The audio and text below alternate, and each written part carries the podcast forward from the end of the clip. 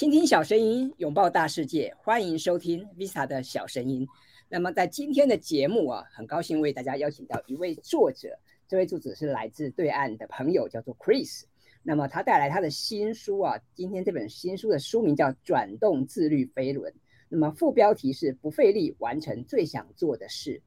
那么当初我一听到这本书，我就觉得非非常有意思啊，因为自律这个话题，当然其实呃已经非常流行了，大家都知道自律很重要，但是到底自律要怎么做呢？我想这可能就是今天要来请 Chris 啊来跟我们现身说法，请他来跟大家分享啊，到底他要怎么做到哈，如同他的新书所宣称的，如何不费力完成最想做的事情。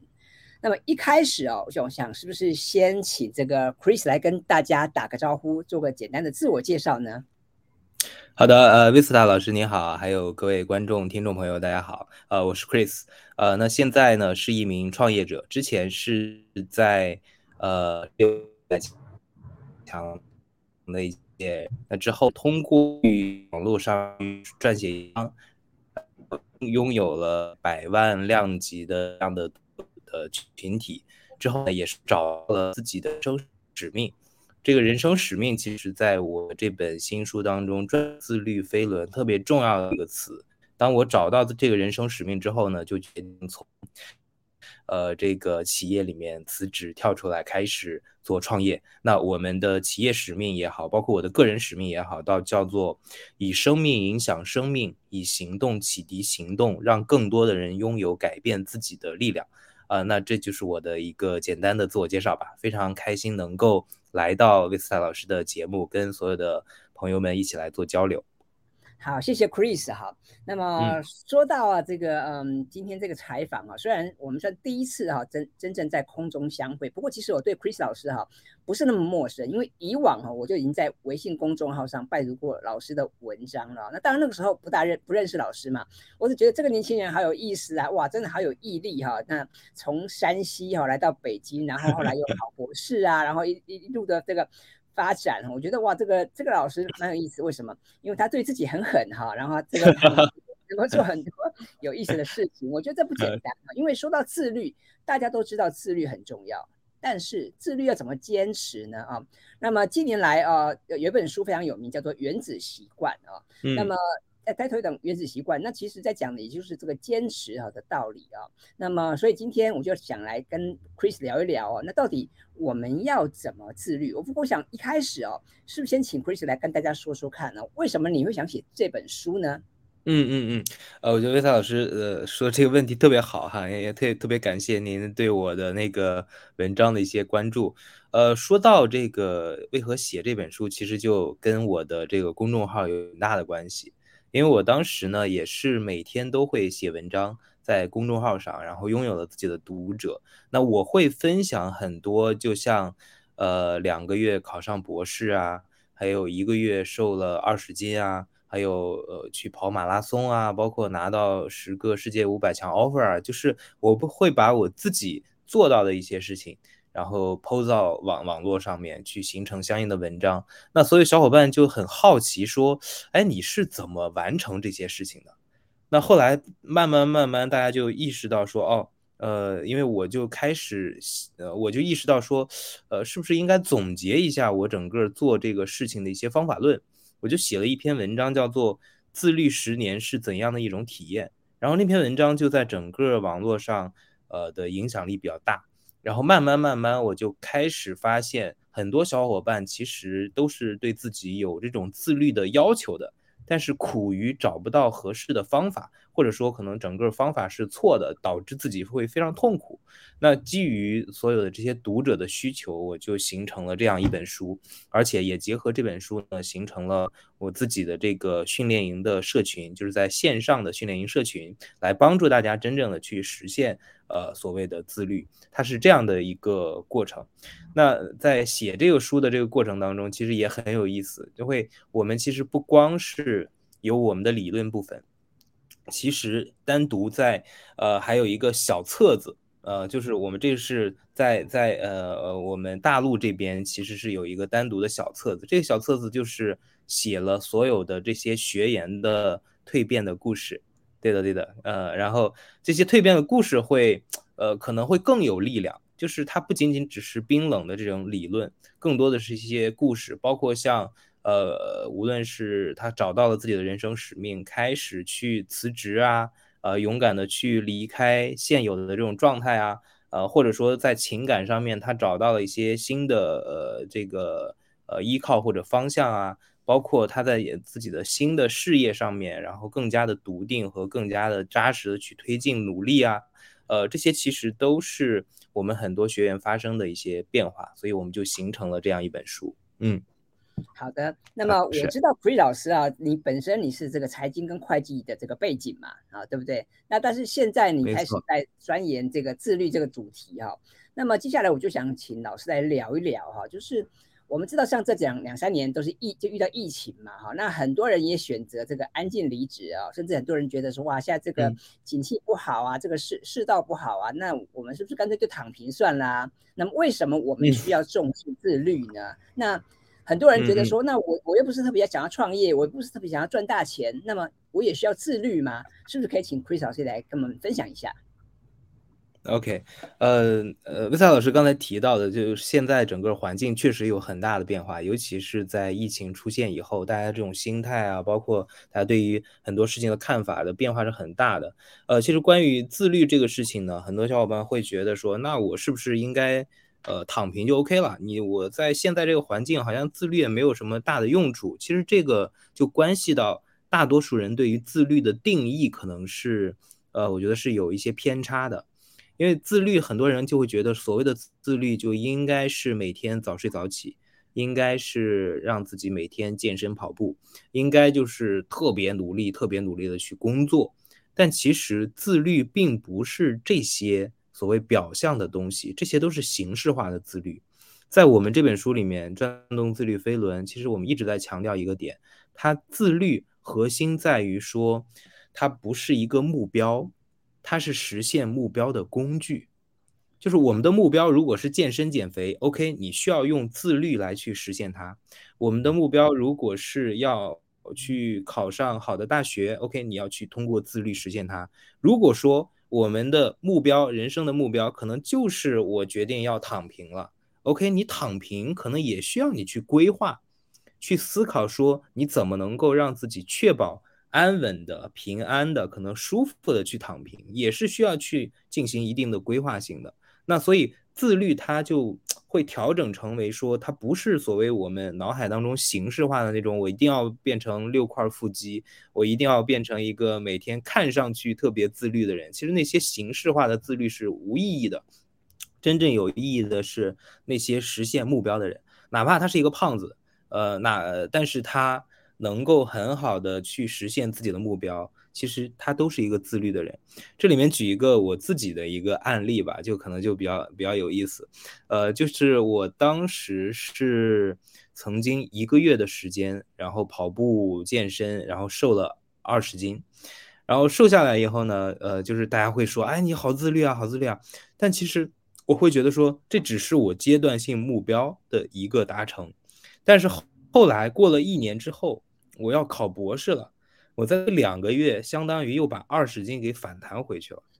然后但是我考上博士了，那这个时候呢，那难道说我反弹了二十斤就不叫自律吗？其实不是的，只不过我现在的阶段性目标改变了，我现在最核心的目标是考博，哪怕我我即使我胖了二十斤，OK 没关系，因为我现在要把所有的时间和精力要投注在。一个点上面投注在最重要的，对我来说最核心的那个关键要务，这样我就能够很好的去完成我自己的每一个阶段性目标。所以自律这件事情，它不是我们想象中的形式化的自律，而是关键，它是能够帮助我们实现目标的一个工具。嗯，好，我很认同 Chris 老师说的哈，就是嗯，有时候我们看到别人的自律，都觉得那是那是形式上的自律，但是我们应该去思考是。我们真正要达到的目标是什么？那刚刚没错没错，也现身说法哦，提了他自己在包括像这个减肥健身啊，或者是考博的过程中，他想要追求的目标，我觉得这的确蛮有意思的。那么接下来哈，我就想来请教 Chris 老师哈，就是我们都知道自律很重要啊，但是到底该怎么做呢？哈，有没有什么一些具体的方法呢？那当然，我们在看这个《转动自律飞轮》这本书里面，老师也提到很多具体的方法。那我想在这边，老师可以简单的分享一些啊更有效的方法，让我们怎么样可以不费力的完成最想做的事情。OK，呃，谢谢威斯老呃威斯塔老师的这个问题哈，就是关于自律到底应该怎么做，在这本书里面，《转动自律飞轮》呃，其实我们提到的叫飞轮效应。所谓飞轮效应呢，就是我们要转一个巨大的轮子，这个自律的这个轮子可能非常的大。那我们最开始去转这个轮子的时候，其实你需要的力气特别大，你要特别用力的去推，但是呢，其实最开始的时候效果是不明显的。呃，甚至它看上去都是一动不动的，因为它太重了，太大了，太难了，对于我们来说。但是你只要持续不断去推，慢慢慢慢，这个轮子从最开始的 完全不动，到一点一点开始动了，到慢慢的速度加快，到一定程度之后，这个轮子其实凭着它的惯性就可以持续的去转动的。这就是我们所说的叫飞轮自律的这个飞轮的效应，而具体怎么去转这个轮子，让让它去推进呢？我们提供了一个方法，叫做自律金字塔模型。那这个模型里面呢，一共是设置了五个系统，这五个系统呢，包括了动机系统。就是你的底层的动机，你底层的这个所谓的你你的欲望也好，或者说你的核心目标也好，还有就是 呃行动系统，行动系统包括了你要去如何设置你的目标，跟踪你的目标，落地的你的目标。这里面我们也是引入了 OKR 呃目标管理的这个方法。去应用到个人当中，还有就是我们的所谓成就系统，就是你要建立一套成就反馈体系。就像我刚才说，我要减肥减二十斤，其实我当时在每个呃五斤的这个时间段都会给自己设置一个里程碑，呃，就是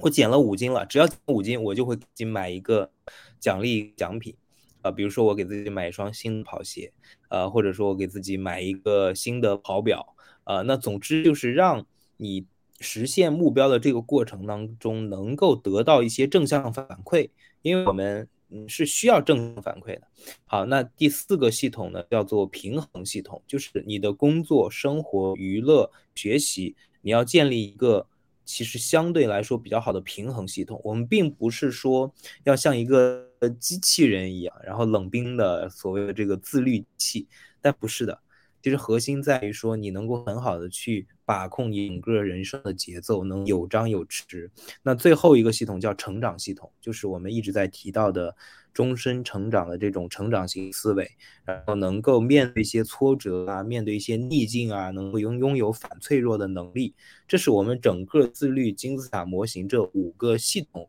给到大家的相关的一些方法论。呃，当然。呃，我们在这个具体跟我们的学员，呃，跟我们的读者在交流的过程当中呢，其实大家提到的说，在这五个系统当中，如果一定要挑选一个最重要的系统或者最关键的，能够让大家，呃，真的是彻底发生巨大的改变的，就是在我们的那个第一个系统叫动机系统，就是找寻你的人生使命。那在这本书里面也给到大家大家一个方法，叫做人生基本法，就是我们设置了一些模板，以及给到大家应该具体怎么去按照这个模板去书写下你的人生使命、你的人生目标，还有你的人生策略。其实，在写这个人生使命和寻找人生使命的这个过程当中，很多小伙伴就会发现说，哦，我一直觉得，嗯，可能是因为我太懒了。可能是因为我时间管理的不太好，可能是因为我自己的甚至智商不太高，导致呢我在工作的这个过程当中总是没办法特别专注，我总感觉好像上班就特别烦，呃，又就想每天上了班就想下班，呃，然后整个这个一天可能工作的八个小时里面都很痛苦，但后来 大家通过去写那个人生使命，会出现两种。呃，不一样的情况，就是一种呢，就是他们会立刻选择辞职，呃，因为他发现哦，我现在花的每天的这个八个小时，并没有花在我真正喜欢做的事情上，只不过我现在可能嗯受困于我可能有各种各样的一些问题，导致我不敢去辞职。但既然我的人生使命，我的最想要的那个人生目标已经确定了，OK，那我立刻要花把我的所有时间精力投注进去。所以他会立刻选择辞职。还有一种极端情况就是他会突然之间爱上自己的工作，因为他意识到说，哦，我的人生使命跟我现在的工作是匹配的。我现在本来就在做我最喜欢做的事情，那么我为什么不去呃珍惜所有的时间，能够好好的把这件事情做好？呢？OK，所以人生使命它是一个底层的，都是当底层的这个动机解决了之后，上面的我们刚才提到的那几个系统，行动啊、平衡啊、反呃反馈啊，还有我成就啊，还有我们的成长系统啊，才能够很好的去进行运转。这是我给大家分享的关于自律金字塔模型，在这本书里面会有各种各样的相关的一些方法论。嗯。好，有兴趣的朋友哈，可以关注我们这本新书啊，书名叫做《转动自律飞轮》。那么刚刚 Chris 老师提到哈，就是说这个人生嘛哈，其实不是永远都是紧绷的，应该有张有弛要快慢有致。我觉得这的确蛮有道理的哈。所以我们要怎么样掌握养成自律的这个身心过程，就能够持续的自发行动。我觉得这的确很有意思啊。那么我也很推荐大家来看看这本好书。那么，嗯，我在看这本书的过程中，我发现里面有一个很有趣的章节，提到 OKR 啊。刚刚老师有提到 OKR 嘛？哈，这个目标对对对。好，那我们在前几集的节目中，也有为大家邀请另外一位 OKR 的专家来谈谈 OKR。那说到这个 OKR，我就觉得很有意思哦，因为一般人我们听到 OKR 这几年当然非常红啊，这个话这个主题啊。但是，一般谈到 OKR，就常常是企业嘛，公司，比方说我们啊，Intel 啊，想到 Google 啊。或者想到像字节跳动啊，想到未来汽车啊，这些公司啊，可能都是推动 OKR 非常具有特色的代表。那我们个人哈，我们怎么做哦？个人的 OKR，我们怎么样透过 OKR 来自我精进呢？是不是可以请 Chris 老师也跟我们分享一下？OK，呃，老师能听到吗？因为我刚才这个戴了一下耳机，因为上面可能在装修。没问题。OK，好的。啊，如何透过 OKR 来自我精进？好的，呃，那关于 OKR 这个工作方法呢，刚才 Vista 老师也提到了，就其实是很多呃国外的企业，包括一些现在已经非常大的一些大厂们，他们正在用的，包括很多创业公司也在用。那 OKR 这个怎么去应用到个人体系当中？其实我们当时做了很多的一些研究，那我们会发现说，OKR 它其实是核心在于能够激发人的对于目标的这种掌控感和对于目标的这种冲刺感的欲望。因为在企业里面，为啥用 OKR 会更好呢？就是呃，员工会觉得说这是我的 OKR，这是我的目标，而不是说我的老板给我下达的这种指标。那其实这个点就完美的契合了，其实我们对于自己的自我要求。因为对于自己的自我成长，其实是每个人他内心的这种需求，而不是说呃，我的妈妈告诉我要自我成长。其实你都已经成人，早都已经长大了。其实你的人生你自己开始负责了。那但凡你要去负责的话，你就需要去找到一个可以能激发你底层欲望和动机的这样一个工具。那 OKR 就是这样一个东西，因为 OKR 它 一直在说，就是你的那个 O，也就是那个 objective 那个目标，一定是能够激发你的热情的，一定是有画面感的。以前呢，可能设定目标的时候 是所谓的 SMART 法则，呃，你要量化，然后你要可执行啊，可操作啊等等，呃，但是呢。OKR 的这个目标管理方法，这个目标 O 鼓励的是你要去描绘一个画面，能够激发你内心的欲望。像以前的话，你可能你设定目标的时候叫呃我要减肥二十斤，但是呢，到了 OKR 的这个 O 呢，就是说我要呃变成一个六块腹肌的型男，或者我要变成一个拥有马甲线的超级模特。呃，总之呢，就是它是有画面感的。然后通过这种画面感的这种目标 O 的，再去延伸到这个所谓叫 KR，就是关键结果，呃，也能够去可量化。一旦可量化，就能够持续追踪。所以我们在对个人的这个 OKR 设置上面，是要求大家每天早上起来先要看自己的 OKR 到底是什么的，以及每天去跟踪你的 OKR 当天你相关的一些计划有没有完成。这就其实又回到了一个特别核心的问题，也是 OKR 解决的一个问题，就是我们经常会把时间可能悄悄地浪费在了一些没有那么重要的事情上。因为 OKR 的这个 OKR 每一个 OKR 的目标，一定是你在当下这个阶段对你来说非常重要的事情，甚至是最重要的事情。这个事情如果能够完成，其实对你整个的人生活、整个的工作、学习都有很大的正向影响。那它就是你这个阶段的 OKR。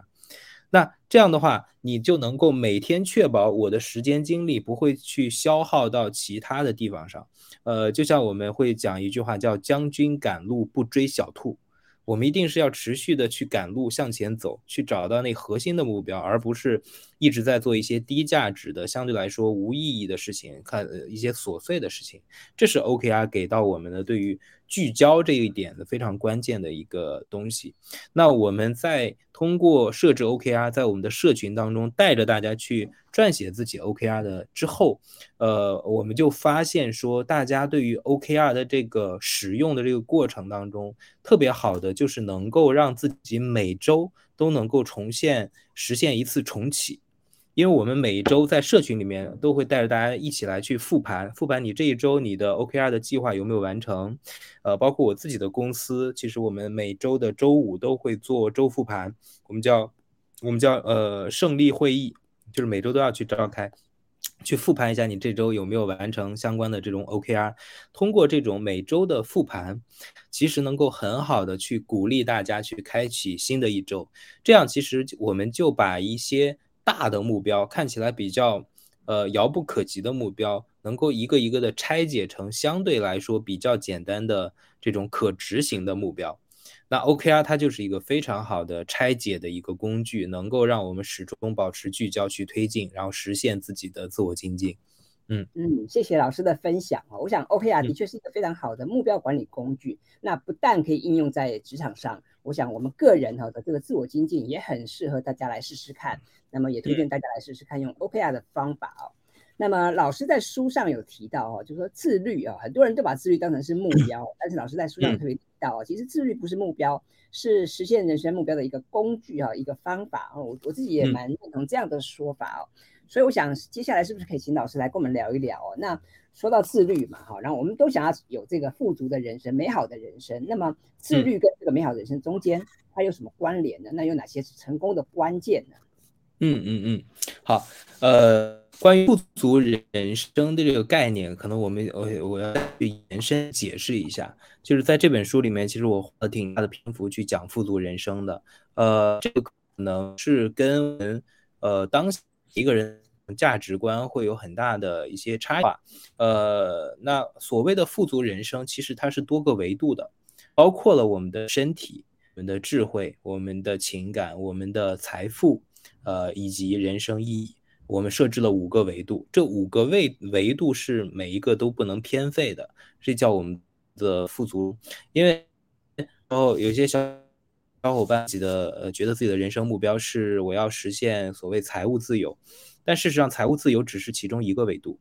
如果说你财务自由了，但是有太多的财务自由的人，其实他是不开心的，呃，他可能是在感受挫的，可能他自己在体上面出了一些问题。就是我们是寻求这种单一维度的人生的目标，而是实现综合维度的人生目标。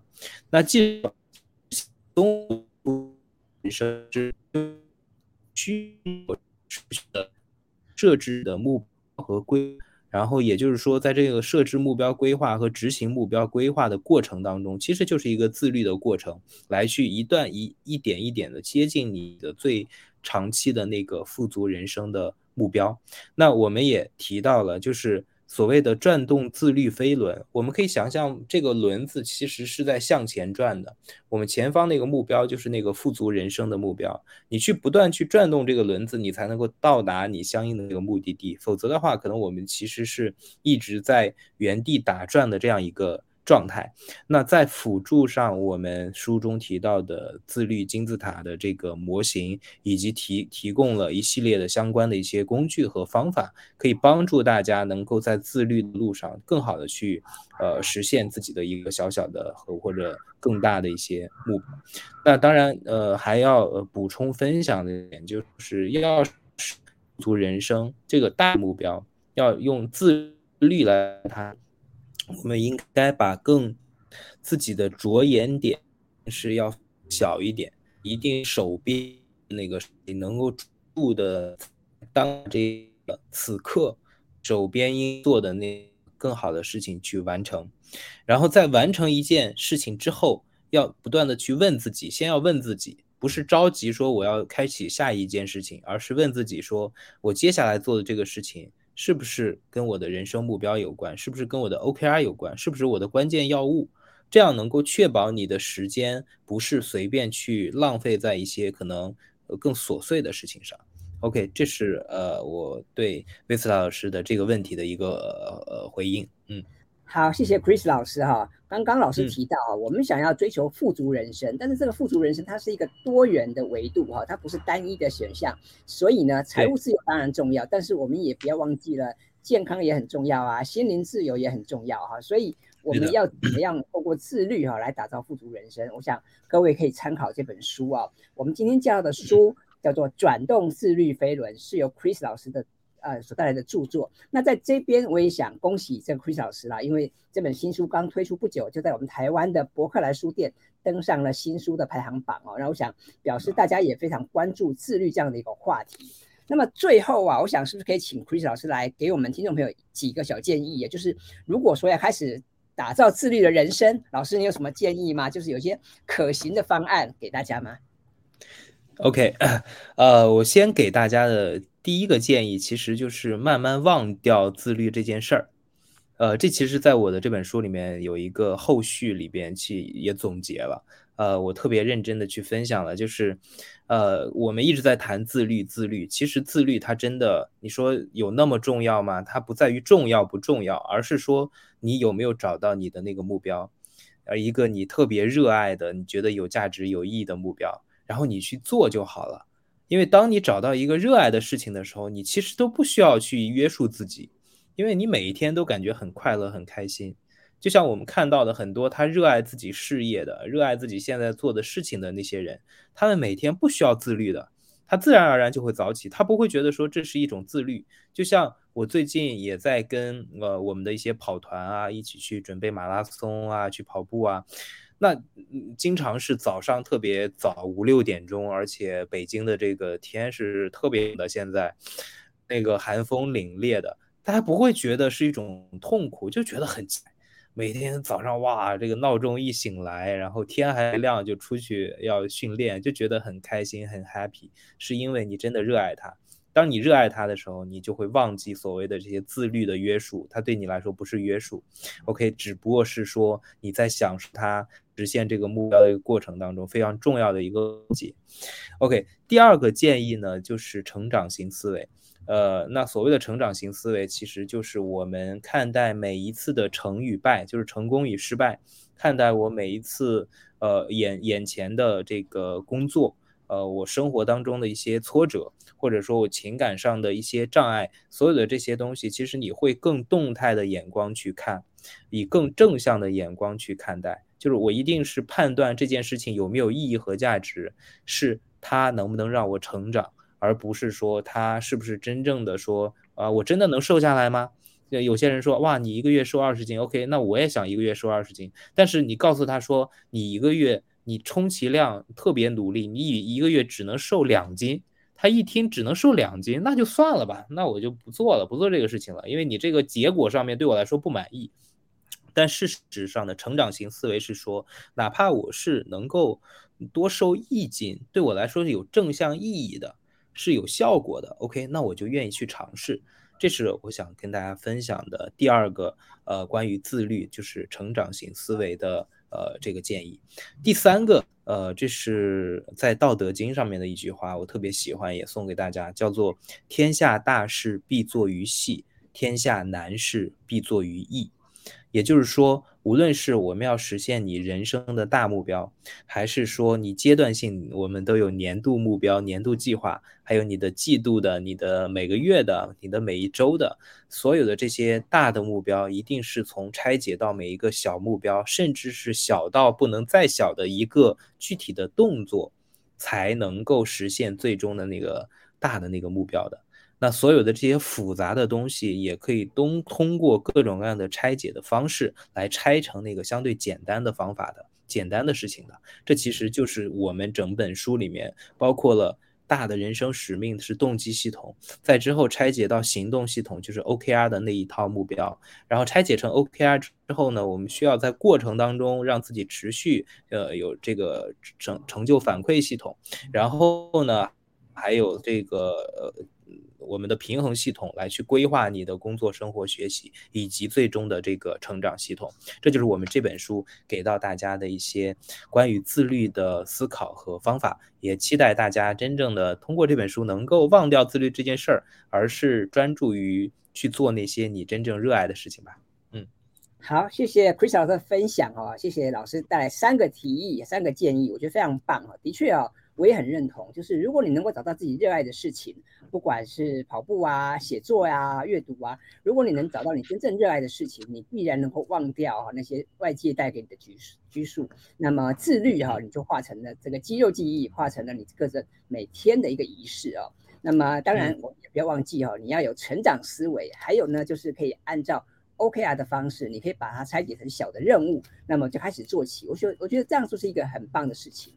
那么我们今天非常开心有这个机会可以邀请 Chris 来上我们的节目，来跟大家聊聊他的新书。他的书名叫做《转动自律飞轮》。那么我会把这本书的相关资讯放在我们节目的资讯栏里面，欢迎各位朋友，如果你听了今天的访谈觉得很有意思啊，欢迎大家到书店去参考选购这本书啊。这本书的书名叫做《转动自律飞轮》，然后告诉大家如何不费力。完成最想做的事情，我觉得自律其实是很值得我们去投资啊，去好好去思考的部分。尤其现在马上这个进入年底了，马上二零二三年即将来到，我想很多人在这个时候又开始要想要拟定新的年度计划了吧？那么我觉得这个时候来看看转动自律飞轮，来想想看哈，我们新的一年该做什么事情，我觉得是蛮有意思的啊。所以也欢迎大家哈，一起跟着 Chris 老师的这个步伐，我们一起来前进，我们一起来自我精进。